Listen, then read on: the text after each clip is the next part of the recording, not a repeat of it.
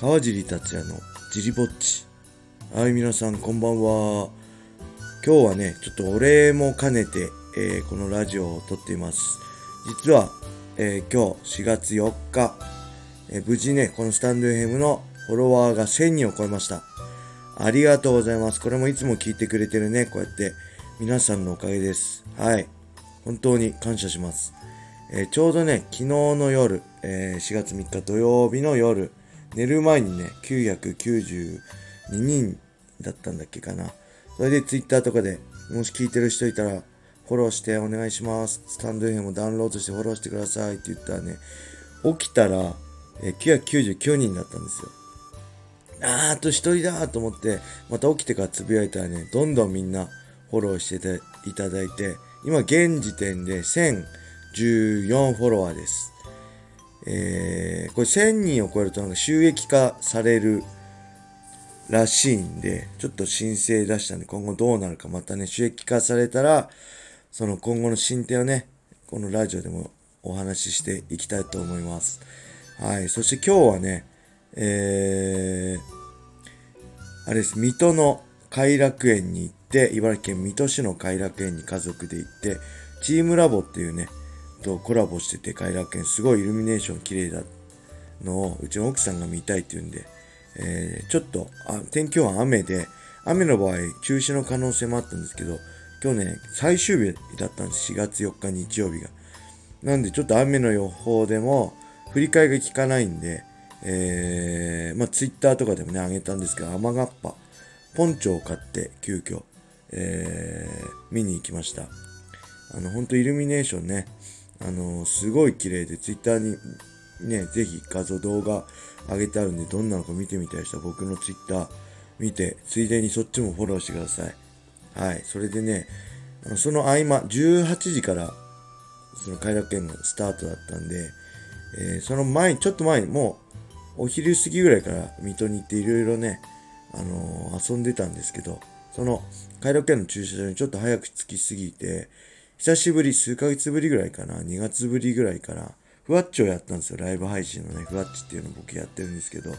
そこでいつもレターくれたりするね、あの今度高校生になる子に、ぜひ、この1000回記念で、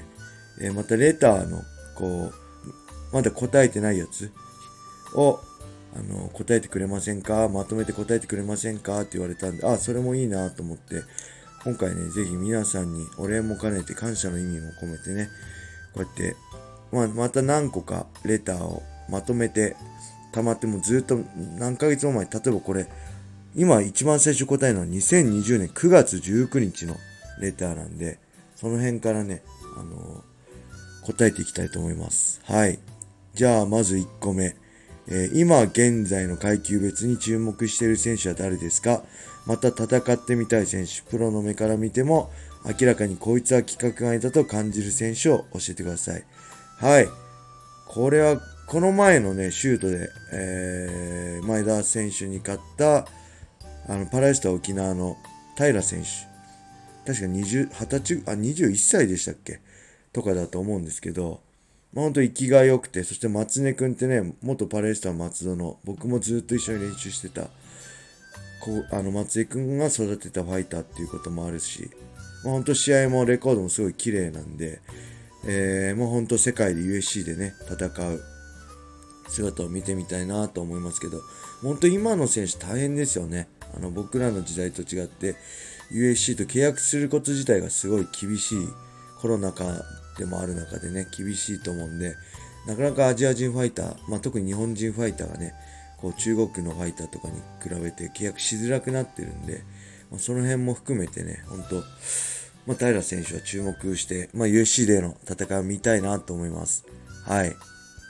えー、そして、えーと、次は、えー VS ゴミ選手の考えとかお話しくださってありがとうございます。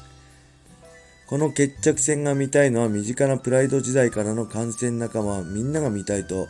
申してます。それは当時自分らファンは大勢のゴミ選手ファンとも戦ってる気持ちで川尻選手を応援していたので、しかし結果ゴミ選手勝利で未だに悔しくて、でも今戦ったらキックルールでもなければ川尻選手勝利を疑ってません。この2戦でも堀口 VS 石渡2、マクレガー VS ネイト2なんて激アツでした。だからこそ見たいのです。ヒョードル、ランページ、ホイスと桜庭さんでは、えー、ヒョードル、ランページ、ホイスと桜庭さんではランページとホイスがお小遣い稼ぎ的に見えたので、比較対象になりません。費用対効果の考えもあるけど、雷神がギャラ的にきついというなら、クラファンやって、ファンから2人のギャラを集めても良いかと、80過ぎた2人の本気の殴り合い、少しは興味あるけど、自分のファンの寿命が持ちません。笑い。また時間見て再度川尻選手 VS ゴミツについて違う視点でからお願いします。今戦ったらどうか、そんなのを聞きたいです。またお願いします。はい。あ、これゴミ戦ね、再戦どうですか？って言ったら80になってからでいいんじゃない？って前言ったんですよね。80まで待てませんってことですよね。うーん、まあ正直ね、興味ない。ゴミ選手も僕との再生には興味ないだろうし、僕も今んとこそんな興味ないと燃えないですね。うん。まあ、そもそもそんなやる気ないでしょ、小見選手ね。あの、僕とっていうか、格闘技に対してのやる気がもうここ数年見えないんで、まあそういう相手と戦っても響か響かないと思うし、まあクラファンでね、ファンからのお金を集めてっていうのは余計そういうね、熱い試合期待期待してくれるファンにとって失礼かなと思うんで、まあないですね。はい。そして、じゃあ次、えー、青木戦について聞きたいです。戦国との対抗戦で一度流れた時のご心境なども含めてぜひお願いします。はい。えー、そうですね。本当は2009年でしたっけ？大晦日に内定してたんですよね。あと発表を待つばかりってとこで、えー、実はで対戦相手が変わって戦国対戦対抗戦になるって言われて横田戦になったんですけど本当はねもうそれも納得できなくて僕あの時もうドリーム離脱して USC 行こうかなっていう思いも一つあったんですよねただその時あの佐藤大輔さんにまだまだ俺たちあそのドリームねね当時トップだった加藤さんプライドのナンバー2だった加藤ちゃん男にしてないよねって言われたその一言では確かにそうだなずっとプライド時代からドリーム始まっても加藤さんにおんぶで抱っこで何も加藤さんに返せてないなと思って。じゃあここは加藤さんの顔立てなきゃなと思って、えー、そのあの戦国ドリーム対抗戦の横田戦を受けたっていう。ことがありましたねはいえー、とはい次なんだ？えー、話、楽しかったです。マッハさんには内緒ら、内緒にします。ブス先生はマッハさんと飲みに行ったことがあるので話がリアルでした。えー、そして、ちなみに筋肉つけすぎるとパンチが伸びないといい格闘家の話を聞きました。北岡選手などどう思われますか？ちなみにマッハさんからではありません。これ昔マッハさんとブス先生、総合格闘技トップスの代表だとブス先生の話した時のレターですかね。筋肉つけすぎるとっていうか、もちろんね、まあ、例えば、身長170センチで、えー、体重110キロぐらいで体脂肪率10%切ってるようなムキムキはもちろんそれはね、あの、つけすぎっていうのもあるかもしれない、普通に、普通の格闘家の、まあ、身長、体重で筋肉も、は必要だと思います。っていうか、そもそもね、筋肉なきゃ体動かないんで、筋肉があるから体って動くんで、まあ、つけすぎどうこうじゃなくて、まあ、筋肥大しすぎて、しすぎは確か良くないかもしれないですけど、しっかり筋力をつけて、そしてその筋力を全身で連動させるトレーニングをしてやれば、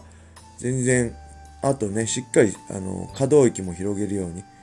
あの、正しいウェイトトレーニングをすれば、パンチが伸びないってことはね、僕はないと思います。むしろ、パンチ力は上がると思ってます。はい、次は、えー、川尻さん、こんにちは。いつもジリラジオ楽しく聞いています。私は川尻さんの次にミルコが大好きです。前回の G ラジオでミルコさんのお話が少し出てきましたが、プライドの時のミルコさんの戦績はものすごかったですが、USC に移籍してからは勝ったり負けたりを繰り返していたと思います。その後、雷神に参戦してからのトーナメントを制覇していました。やはりオクタゴンとリングの差は大きいのですか？はい。うーん、まあ、リングとオクタゴンの差はだいぶ違いますね。あと、その、なんだろう、パワースポットじゃなくて、選手にとっていい場所、悪い場所。なんかここの場所だと、いい、気運、なんか運が良くなるんだよな。雰囲気が良くなるんだよな、みたいな。ここは悪いんだよな、みたいなのあると思うし。それがミルコにとって日本が良かったのかもしれないですね。えー、あとは、まあ、プライドでね、すごい戦い制してダメージもたた溜まってたと思うんで、その中からのすぐの USC 参戦になったんで、そういうのもあったんじゃないですかね。で、また、来人に戻った時は USC である程度、あのー、試合離れてからだったんで、えー、まあ、体も回復して体のね、節々のダメージなんかも回復した後だったのかななんかも思います。はい、次は、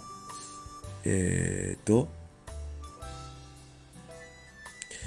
川尻さん、ジリラジオ面白いですね。ファンとしてはなるべく長く続けていただけると嬉しいです。質問ですが、川尻さんといえば圧倒的なパワーだと昔からテレビで見ていて思っていました。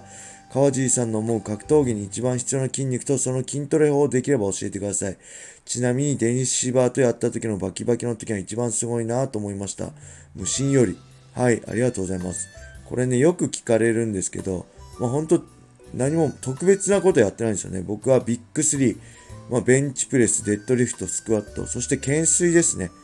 ウェイトトレーニングといえばその4つを基本的にやってました。うんそれ以外、あの、アームカールとかね、細かい腕とか、まあ、三角筋の筋肉とか、そういうのはやってなかったですね、ほとんど。そしてそれを連動させるね、クイックリフトとか、まあ、ケトルベルとか、そういうのをやってた感じですかね。はい。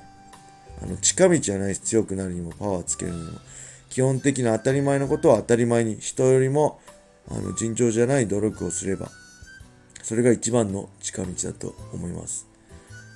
はい。そして、えっ、ー、と、もうちょいやろうかな、せっかくなんで。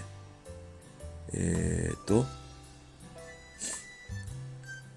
川尻さん、こんにちは。いつも楽しく聞かせていただいております。質問なのですが、格闘家の方のコスチューム、スパッツやトランクスなどがある印象なのですが、それぞれ利便性の違い等はあるのでしょうか？また川尻さんのご自身のコスチュームへのこだわりとありましたらお聞かせください。それでは、はい、ありがとうございます。コスチュームのこだわりね。あのね、うーん、まあ、ドリーム時代、ナイキにスポンサー、サポートついてもらってた時はね、ナイキがものすごいサポートしてくれて、オリジナルでいろんなカラーのパンツ作ってくれてたんですよ。今日ね、正直ね、全くこだわりゼロです。僕はもう何でも履ければ何でもいいです。まあ、サーフパンツ、当時サーフパンツであれば何でもいいですっていう感じで、色何にするって聞かれても、ああまあ何でもいいっすっていう感じで、どんなのがいいっつって、まあ何でもいいっすって感じでね、全くコスチュームこだわりないっす。あのー、肉体がコスチュームだと思ってるんで僕は。そんな、あのー、パンツとかコスチュームより筋肉を見せるのが商売だと思ってるんで、コスチュームへのこだわりないっすね。ただ、利便性で言えば、いわゆる、あのー、トランクスっていうか、ファイトあ、サーフパンツとかは蹴りづらいんで、USC の時は蹴りを特に多用してたんで、あの全部スパッツしてましたね。練習もスパッツが多かったです。スパッ、あのね、蹴りづらいんですよね、引っかかって。キックパンツぐらい丈が短ければいいんですけど、膝上ぐらいのサーフパンツだと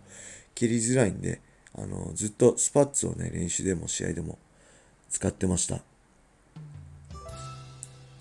はい、えー、次は、こんにちは。いつも楽しく拝聴しています。私は20年以上前から総合格闘技が好きで、特にパンクラスの近藤祐樹選手が好きでした。ただ時は流れ、当時応援していた選手は引退する選手もいれば、40代販売になっても、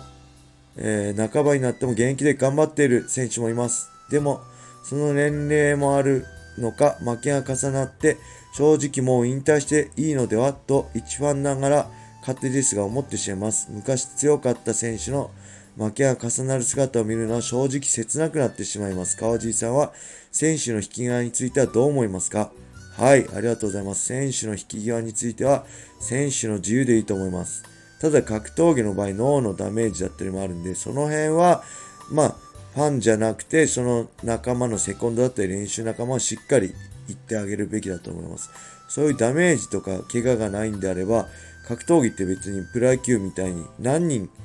ていうくくりがない何人まで、プロ契約が何人までっていうくくりがないんで、どんだけ新人が入ってころうと自分が引退しなければ引退するチャンスはない、チャンスっていうかね、引退する機会はないんで、あの、やりたいだけやればいいんじゃないかなと思う、選手によって一番いいところで引退したいっていうね、正人選手みたいな選手もいるし、まあ、ほんとシュートのね、えー、バンタム級チャンピオンだった大石選手みたいに52歳で、今日も試合してましたよね。あのー、まだやり続けてる人。もちろん強く、当時ピークは過ぎてるけど、それでも格闘技が好きで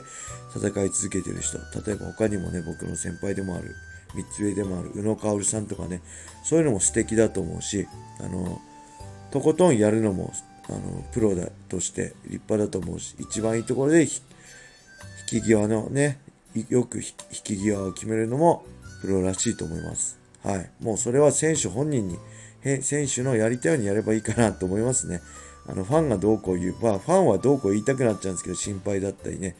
そういうのもあって。ただ、その辺は、まあ、理解してあげつつ、選手の好きなようにやらせてあげてください。はい。そんな感じかな。